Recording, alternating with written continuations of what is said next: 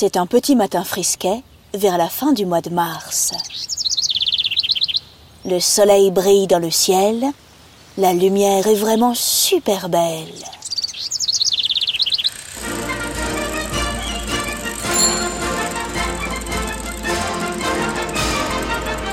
Marie et Pierre pédalent dans la forêt. Ils sifflotent. D'un œil, ils surveillent la route, de l'autre, ils se regardent, ils sourient. Dans les virages, lorsqu'ils roulent sur les brindilles sèches, ça fait cric-crac. En quelques années, leur vie a beaucoup changé. D'abord, ils se sont rencontrés, ensuite ils se sont lancés dans de passionnantes recherches, ils ont obtenu le prix Nobel, et puis, je ne t'ai pas dit, mais ils ont eu deux enfants, Irène et Ève, qui vient tout juste de naître. Les fillettes sont en pleine forme, bref, la vie est vachement belle. Tout roule comme sur des roulettes, sauf la santé.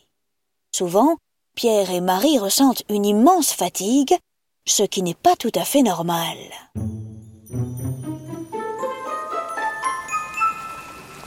Une après-midi d'avril, en 1906, Pierre se rend à la Sorbonne où il donne des cours de physique. Il pleut comme vache qui pisse, la chaussée glisse. Attention, monsieur, devant vous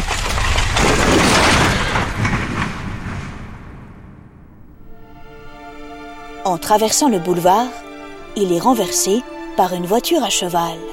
Il meurt sur le coup. Marie est dévastée. C'est comme si elle avait reçu un énorme coup de poing en plein milieu du cœur. On ne peut même pas dire qu'elle a de la peine, car elle ne ressent tout simplement plus rien. La douleur est bien trop grande. Elle n'est plus elle-même, elle est l'ombre du fantôme, du fantôme d'elle-même.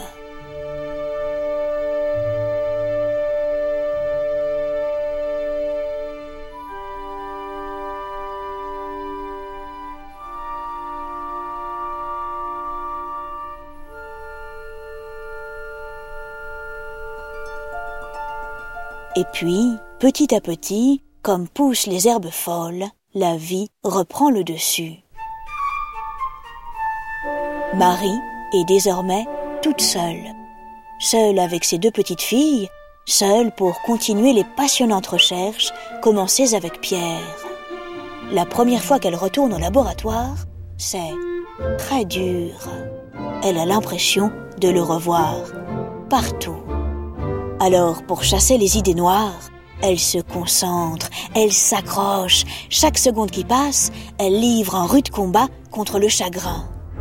Résultat, le travail avance bien. Le mystérieux radium continue de lui révéler ses secrets. En 1906, elle succède à Pierre à la Sorbonne. Elle devient la première femme professeure à l'université. Ma parole Oh, ce n'est pas rien Marie a de bons amis qui veulent qu'elle continue comme une fusée sur sa lancée. En 1911, il la pousse à présenter sa candidature à la très prestigieuse Académie des sciences. Et là, ouille, ça coince.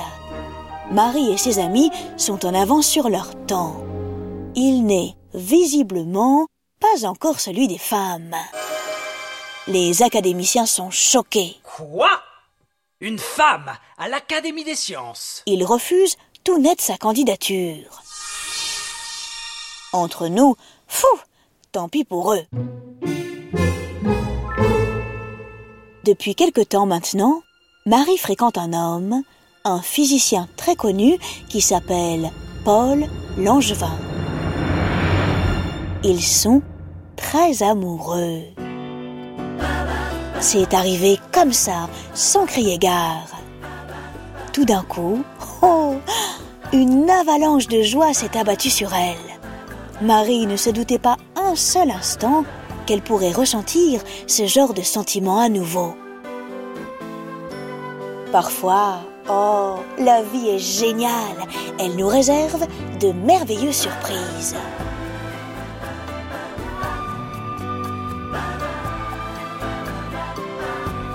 Leur amour doit rester secret. Chut Paul, en effet, est marié. Les semaines, les mois passent aussi délicieusement qu'un épais velours qu'on caresse du bout des doigts. Et puis un jour, catastrophe. Leur liaison fuite dans la presse, elle fait scandale. Certains journalistes s'en prennent à Marie d'une façon vraiment honteuse. Ils l'accusent de choses atroces. Ils veulent réduire son talent en miettes. Ils racontent vraiment n'importe quoi. Franchement, mais, mais qu'est-ce que ça peut leur faire qui elle aime? En quoi ça les regarde? Marie serre les dents. En pleine tempête, elle se tient droite, tel un capitaine à l'avant de son navire. Mais la bourrasque ne passe pas.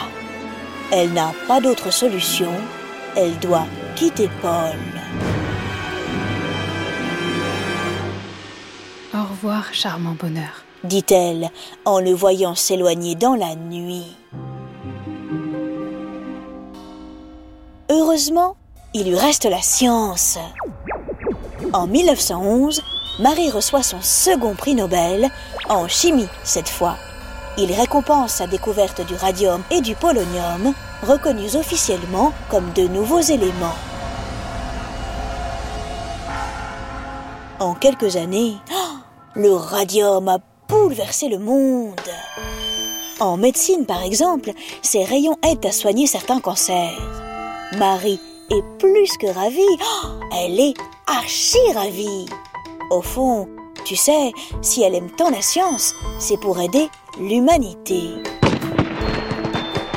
Aussi, en 1914, lorsque la sanglante Première Guerre mondiale éclate, ni une, ni deux, tout de suite elle se demande Comment je peux aider les soldats qui combattent? Avec toutes ses recherches sur les rayons d'uranium, de polonium et de radium, Marie s'y connaît aussi très bien en rayons X. Tu te souviens? Grâce à eux, on peut photographier, ou plutôt radiographier, les os.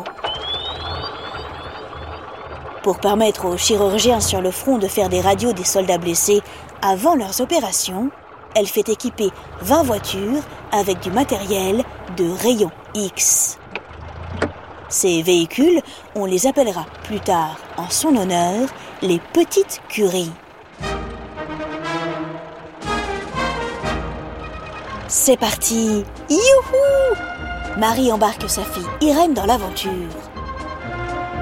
Elle a 17 ans, elle est passionnée de science comme sa mère, et elle aussi, elle veut sauver des vies.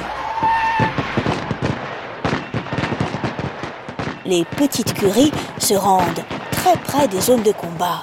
Cette guerre, c'est une véritable boucherie. C'est horrible crie Marie à Irène alors qu'elle essaie de se frayer un chemin entre les tirs de fusil. La scientifique a raison. C'est véritablement atroce ce qui arrive aux soldats. La plupart du temps, leurs blessures sont extrêmement sévères. La guerre, c'est abominable, affreux, violent.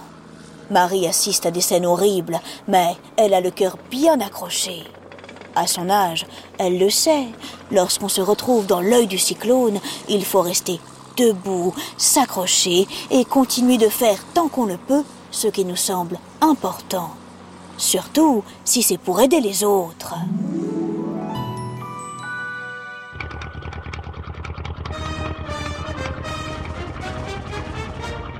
Lorsqu'ils les entendent arriver, les chirurgiens et les soldats sont toujours contents de voir les petites curies.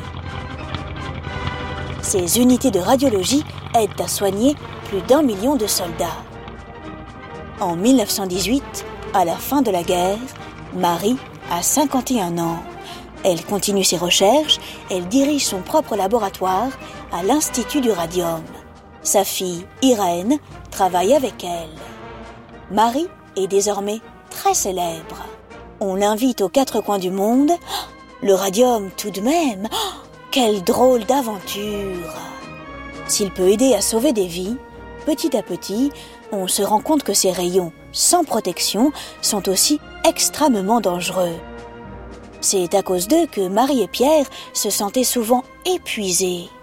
Mais il y a pire. Ils peuvent provoquer de très graves maladies. C'est ce qui ne tarde pas à arriver à Marie. À l'âge de 66 ans, les médecins lui diagnostiquent un cancer du sang appelé leucémie. La patiente se bat comme une lionne pour faire disparaître la maladie de son corps. Mais le cancer est plus fort. Le 4 juillet 1934, Marie ferme les yeux pour la dernière fois.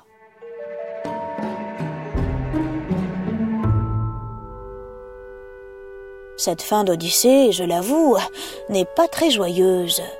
Cela dit, elle nous apprend quelque chose. Les découvertes sont géniales, mais elles peuvent être aussi dangereuses. Est-ce qu'il faut pour autant arrêter d'en faire? Non, je ne crois pas. En revanche, il faut veiller au grain et faire partout briller la lumière de la vigilance. Bientôt, toi aussi tu feras peut-être une grande découverte. Ce jour-là, oh, ne te retiens surtout pas, car le monde a besoin d'inventions et de trouvailles. Mais fais très attention à la façon dont les humains l'utiliseront. Si tu as besoin de conseils ou si tu te poses des questions, n'hésite pas à nous écrire au bureau des Odyssées. Si nous pouvons t'aider, pardi, mais oui, nous le ferons avec beaucoup de plaisir.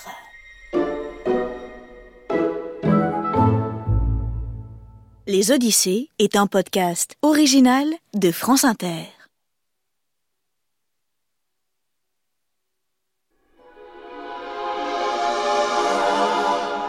Marie Curie est une femme épatante. Elle a été la première dans beaucoup de domaines. Première femme en France à passer sa thèse, elle est ensuite la première femme qui enseigne à l'université. Surtout et enfin, c'est la première femme qui reçoit deux prix Nobel. Mais, oh, ce n'est pas le seul esprit brillant de la famille Curie, qui fourmille de grands scientifiques, à commencer par Irène, la fille aînée de Marie et de Pierre, dont je t'ai un peu parlé durant l'Odyssée. Elle aussi recevra le prix Nobel de chimie en 1935 avec son mari Frédéric Joliot.